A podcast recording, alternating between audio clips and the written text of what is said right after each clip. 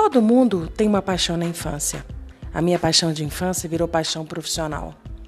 A minha paixão é pelo trabalho das empresas do setor atacadista e distribuidor.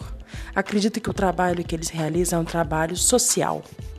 Aqui no canal do abastecimento, vou falar dos elos da cadeia do abastecimento, tratando da indústria ao consumidor final, e com foco específico em RH.